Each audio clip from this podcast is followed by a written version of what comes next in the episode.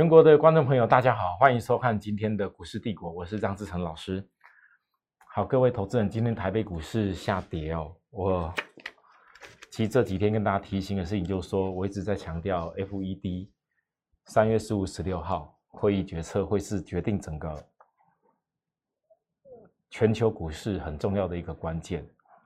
那尤其外资，它近期在台湾这样的卖超，有几个因素也是 FED 后续到底对于今年升息的角度如何，这影响到热钱的流向。那我其实上个礼拜有一个很重要的大盘一个红黑棒出来的时候，我当时跟大家讲，它要么是有办法强到回补。上周的周 K 的缺口，不然的话，它就是要面临到像美国那样的盘底。那我知道那一天其实很多人都都在说这个叫做倒状强势反转。我今天特别在我的 Lite 跟 Telegram 教大家，我今天给大家两张图，一个图包含。我里头昨天给会员传真稿，我昨天跟跟跟会员强调一个事情，我特别会员强调有一个所谓均线的因素，它绝对不会是强势的倒状反转。这就像我判断美股还要等待盘底，大盘还要等待盘底。上周我讲了一天两天一样道理，就是这个原因。那我里头对于均线的这个描述，我传给稿人这边，其实各位，我这个描述是为什么？请大家去体会看看。来，假设你今天会预留一个，这里不会是倒状反转的心理想法的话，我相信这几天你就不会股票一直要追强势股，你就会有一种心理想法，如果这个大盘还需要盘一下。那有些股票，就像我说的，每一次盘底都是新主流重新酝酿跟守株待兔的时候。为什么我讲了盘底两字？我连续两天我的节目标题讲盘底两字，就是因为两天前怎么样，它都不应该会是叫倒状反转。最主要的理由，各位你看月均线，这之前扣底在这边呢，一万八千二，十日线。之前扣底是扣在一万七千九，哎，所以几天前大家讲这叫倒状反转的时候，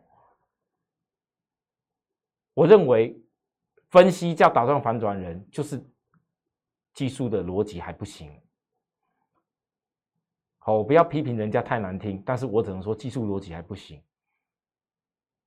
那不管就是睁着眼睛说瞎话。为了告诉你要赶快做多，为了告诉你要赶快追股票，而硬要跟你讲倒装反转，因为在所有的均线理论最简单的道理里面，均线扣底高，那根本就不可能会是所谓反转的条件。那并不是看到跳空就叫做倒状。那各位投资人，那今天这个跳空下来，难道今天这个也叫倒状空方反转了吗？啊，各位投资人，大家觉得难道那也是叫做倒状向下了吗？啊所以，常常很多人为什么股票会追高杀低？别半知半解，看这样就叫做倒撞，要冲刺了，所以赶快追。看今天这样子又倒撞又下来，赶快杀杀杀掉。那股票不就是这样一点一滴的钱赔掉了吗？最关键的是趋势，这所谓的趋势。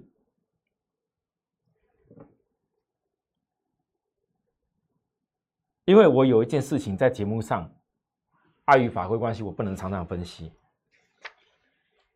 那实际上新台币的汇率，我今天给大家看一下汇率，美元对台币的一个 K 线图。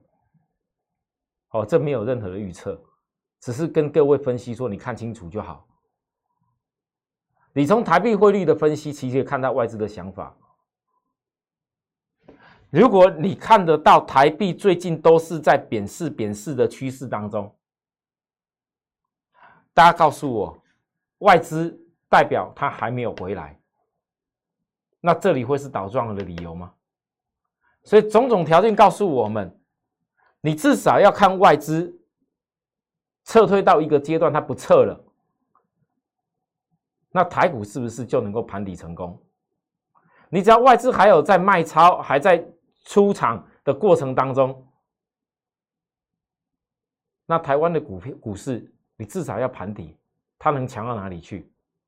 那美元对新台币的部分，你可以看到外资什么想法？你看目前这个技术的结构，它已经一步有一点要挑战前面这个压力高点。那看技术人都知道，如果说这个挑战完成站稳以后，是不是就是个底型结构？那确实，目前的这个技术面确实有点紧张。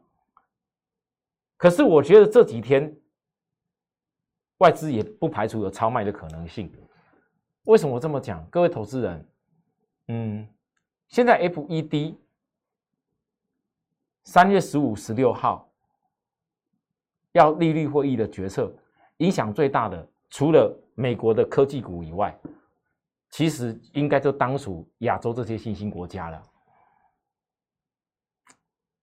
那你欧洲那边为什么说影响没那么大？因为欧洲那边在俄乌事件的时候，德国跟法国怎么摔下去了？短短没有几天，德国跟法国，各位你可以等一下打开图来看，都已经拉到快月均线了，代表德国跟法国面对 FED 这个事情，它根本是没有影响很大的。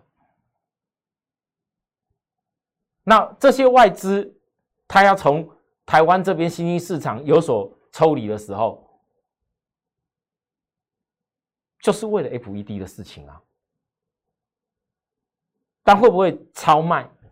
我要强调是超卖，因为我从看法国跟德国已经反弹到将近月均线，我认为台股在这里跟美国的纳斯达克这几天在 FED 利率决策会议还没有抵定出来的时候，有可能会超卖，有可能为什么？因为如果说为了 FED 的利率决策不知道什么状况，而新台币对美元硬是要贬到几乎这一种快要结构整个改变的样子，有点这么紧张的状况。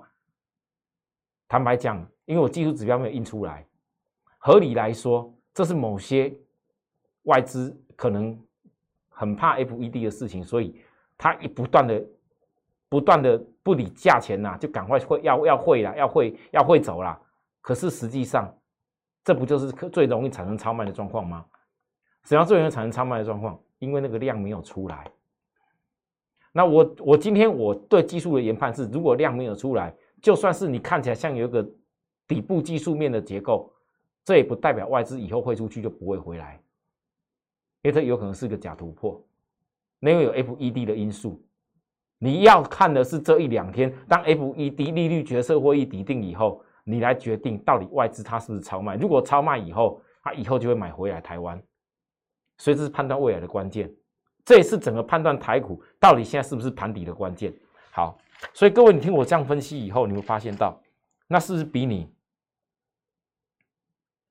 几天前看哇，这多方倒状反转缺口要冲刺了，或者今天再来看，今天大跌三百多点跳空下来，这个叫做空方倒状反转又完蛋了。你仔细去分析外资的想法，是意义大多了。好，我今天节目一开始重点就是讲这个。好，我讲完这个以后再来，各位，我想原物料啊跟这个油价的事情，我已经不用再多分析了，已经讲了一段日子了。那因为油价的上扬带动了原物料的一个部分，那原物料部分又带动了这个 BDI。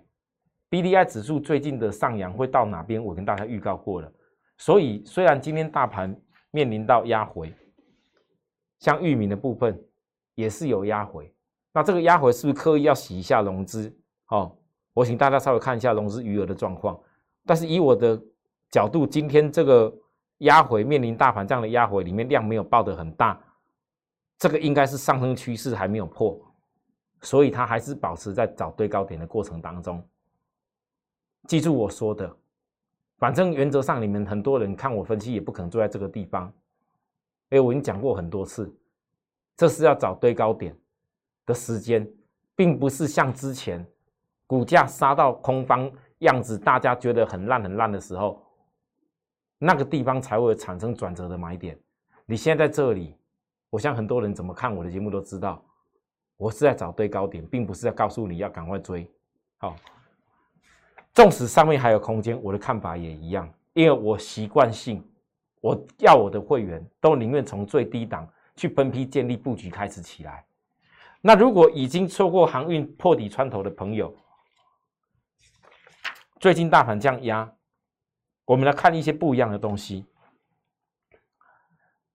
举例说，像大盘今天来，今天把这个空方缺口给整个压迫，还带倒状的感觉。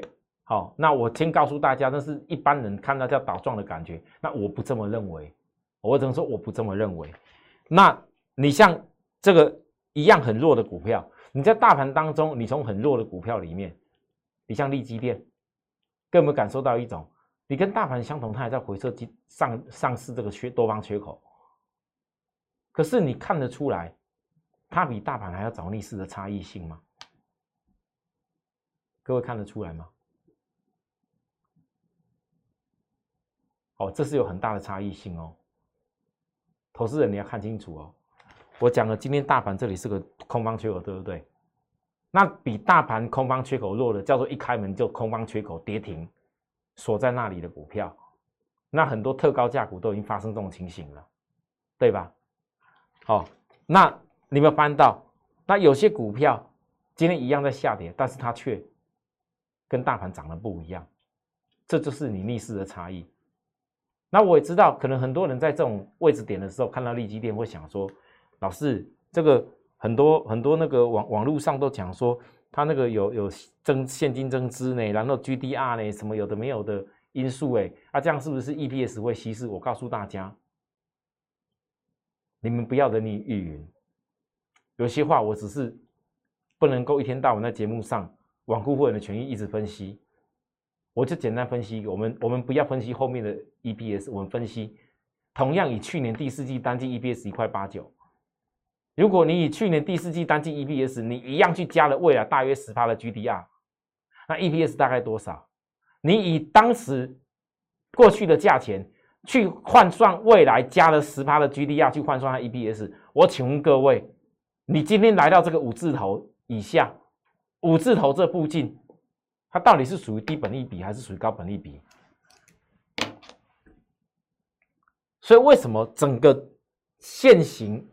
长成这个样子的股票，因为很多投资人，你眼前所见的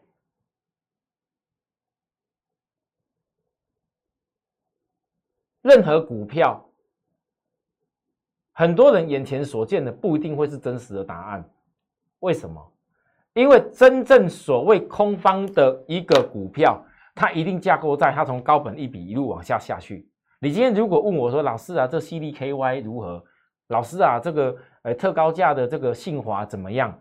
其实各位你回想一下，我多少次跟大家报告过去年大涨的信华、CDKY、祥硕，还有几那就几千斤的，我说他们的基期都过高，今年的高价会换人做，今年的高价会换人做，我才从。去年获利 EPS 不输那些高价股的股票，六五一零的金策，我才从金策这将近六字头的位置点，在分析说为什么我看到公司如果有这个气度心，营收可以继续高，那过去那些曾经特高价的股票出来的资金。他今年要找寻的是新的一个重新再起来高价股的机会，他会找寻什么样的公司？他会找寻那一种去年已经拉了一倍、两倍，拉了一千多不够，拉了两千多不够，还拉到三五千的股票，继续再去做，期待今年能够最好这些股票能够做到五千、六千、七千、八千，还是说这些钱找到一家公司，他从营收。去年已经转好，然后现在开始萌芽，慢慢越来越好，开始，然后会以后会有比价的空间。各位，你觉得聪明的大资金他会往哪个方向去找寻机会？所以很多投资人，我不建议你，你以去年 EPS 是属于所谓真的是叫做相对高本一比的公司，你不要掉下来的时候硬要赶快去接了，一样是在下跌的过程里面，但是我可以分析很多跌到已经所谓合理价值的股票。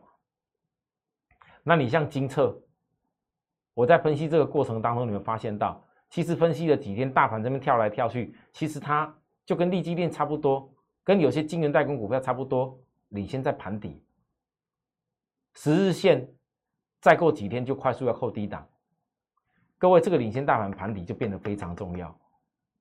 我曾经教过大家什么叫领先大盘盘底的一个现象，你从量、从技术指标，其实应该得到很多的答案的。那我在分析这个股票的时候，我电动骑兵一我就先隐藏，因为我没有那没有我的节目没有办法分析这么多公司一个一个这么详细的讲。电动骑兵一先隐藏也好，像市场上很多人就不会在面。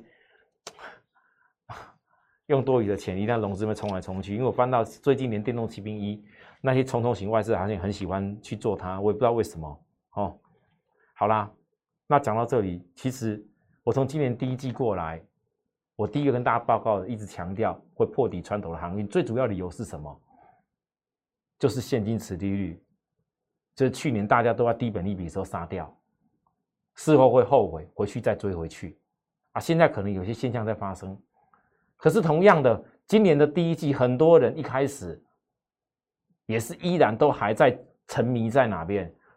去年第四季跟今年有些拉得高高的，法人做账的一些 IC 设计的股票。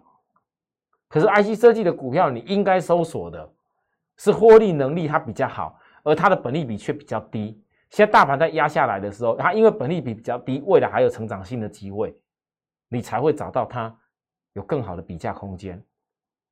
而不是说有些 IC 设计公司，你看投信好像买了一堆哦，今年一二三月买了一堆。来，各位，金豪科我分析了也一段日子了，很多人一定觉得很奇怪，老师一样投信的股票，为什么你不像别人去赶快叫智源、叫创维？甚至很多投资人也有人在赖问我，那为何投信都在买超的股票？老师，你为什么特别就？比较欣赏这个金豪科，来，我跟大家再强调一次，你要想个问题，不是因为投信买超我才喜欢它。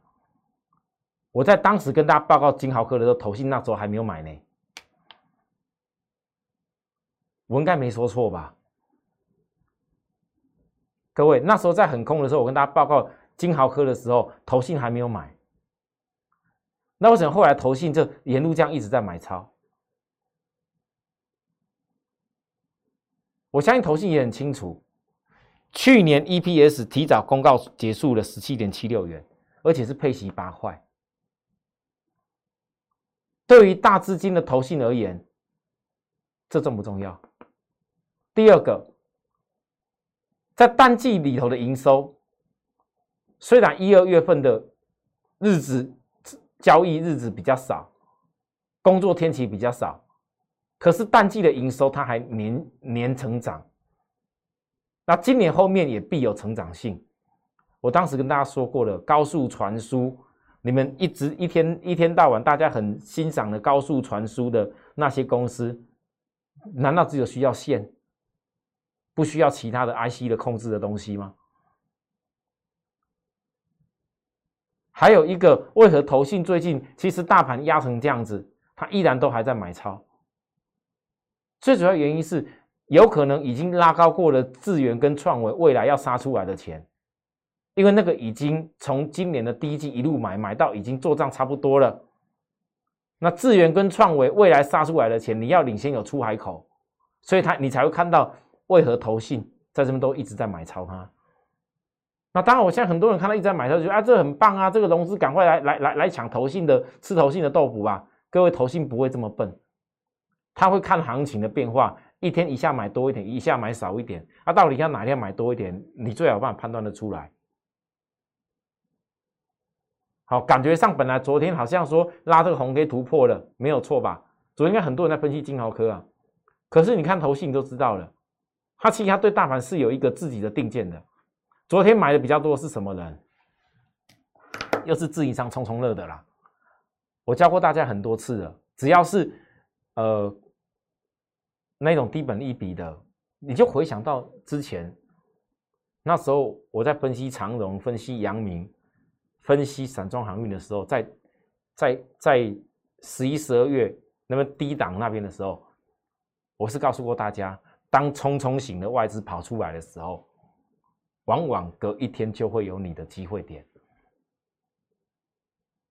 你发现现在金豪科也是差不多这个状况，所以各位投资人，我我真的教了大家很多东西，好，那我也不要再像之前那样子要讲的很强烈，我希望你们能学到就去学一下，好不好？哦，那这就是我带会员的分析方法，所以很多投资人，你跟着我，第一个你要想的是，你当然是要点资金，好，你不要因为说自己资金可能不多。然后可能来到我的 Line 跟 Telegram，加入我以后，想哎看一看，老师没报什么名牌，没办法让我快速赚钱。我跟大家讲哦，你你要学的是一个逻辑跟一些方法。或许市场上就是掌握到很多投资人这种想要赶快赚快钱的心态。我的节目跟大家再多呼吁一下，有加入我 Like 跟 Telegram 的朋友，你要记住，这是我唯一一个。我张志成唯一一个官方，唯一一个我张志成自己设立的 Like 跟 Telegram，只有一个，没有其他的。你不要因为说加入我的 Like 跟 Telegram 以后，看到我的头像，看到我的图片，因为我不可能一天到晚这么一直换图片、换头像。那很多假冒我的名义的诈骗集团的。他就拿我一样的头像截图，一样的东西去设立一个 Like 跟 Telegram 很像的一个名称，然后也用我的名义，因为到目前为止台湾还没有法规可以管制这些事情，我告也告不完。所以我请大家要记住最基本的原则就是，不会有人免费的送你东西。所以，如果你加入我的 Like 跟 Telegram，我一直有这个的时候，你会看得到，我从来不会免费的送给大家什么免费的标股群，免费的带你赚什么股票，免费的给你什么股票标赚的钱以后，然后你要怎么样去投资什么，绝对没有。各位，你千万不要再被类似跟我一样名义的这些 Like 或者 Telegram 的这些相关的呃网络互动的这些软体用我名义的。参加的那些所谓免费，我相信我张志成今天，我如果要用一个什么东西像诈骗集团一样讲一个免费的，一一定很多人会想要来试试看。但是我再强调一次，那是诈骗集团，那是那些假冒我的名义在用的方法，在吸引你的方法。我不希望很多投资人辛苦来的积蓄。哪一天就像这样骗走了？你宁可自己在股票市场跟我这样一步一脚印，好好的学我所教的一些东西，哪怕不是很快赚大钱，不是立即的在赚大钱，但是你会感受到，当时机对的时候，你的钱依然是你的投资，你的钱用我们一块觉得有效的方法，在累积你的钱成长的时候，那就叫真的投资。不是那一种人家给你什么免费的吸引你的，赶快去参加什么群。记住，我再强调一次，因为很多投资人跟我反映这件事，我我也相信你参加那种免免费的那种仿冒我名义的群以后，你会忘记我本来我唯一正版的官方的内容在教给大家的东西。我今天跟大家讲的比较多，我以后还会继续讲这件事，因为我真心的希望很多人你不要再被那些。假借的名义给骗走了。好，所以我今天在我的赖上面，我也给大家另外一张图。我在教大家一个东西。我刚给大家讲的，就是金豪科。很多人问我为什么投信一直买超，叫很多人问我说为什么投信那时候一直买智源创维。那也有很多人在问我一个问题：老师，为何有时投信是一直在买超股票？那有些股票买了一买以后就没再动作。各位，投信它不是神哎，投信它也不是无限制的钱啊。你像这豫创，投信有没有有一天突然之间在这个地方的时候，掌握所有金圈，他他们很明显的买超，有，这就是很多投资者你看到的一些股票，类似像豫创这样的股票。好，我教给大家一下，其实你从投信买超框框的点位来看，现在豫创这家公司的投信。他就是后来发现到大盘有压力，他当时在被买的时候，我我敢说一定是大盘他感觉不到压力。那后来一定是发现大盘有压力，但他并不是看坏这一家公司，他只是在守株待兔下一步。大家觉得呢？大家觉得投信是不是像我说的一样？那如果当大盘没有什么压力的时候，他守株待兔的下一步会是什么？各位投资人，所以其实，在行情下跌的过程当中，有很多东西是值得学习跟分析的。也许这些分析的东西内容，就会构成你下一次重新在股票市场站起来以及获利很关键的时机点。这也跟我去年十一月。十二月，在整个航运最不好的时候，我一直在分析的重点的原因在这边，类似一样的道理。只是我现在在大盘这一波的回档当中，我在分析的是在告诉大家，淡季有可能在我判断未来会度过的产业跟族群。好了，今天节目跟大家讲到这个地方，好，如果有需要我们的服务的地方，再跟我们联系。那当然。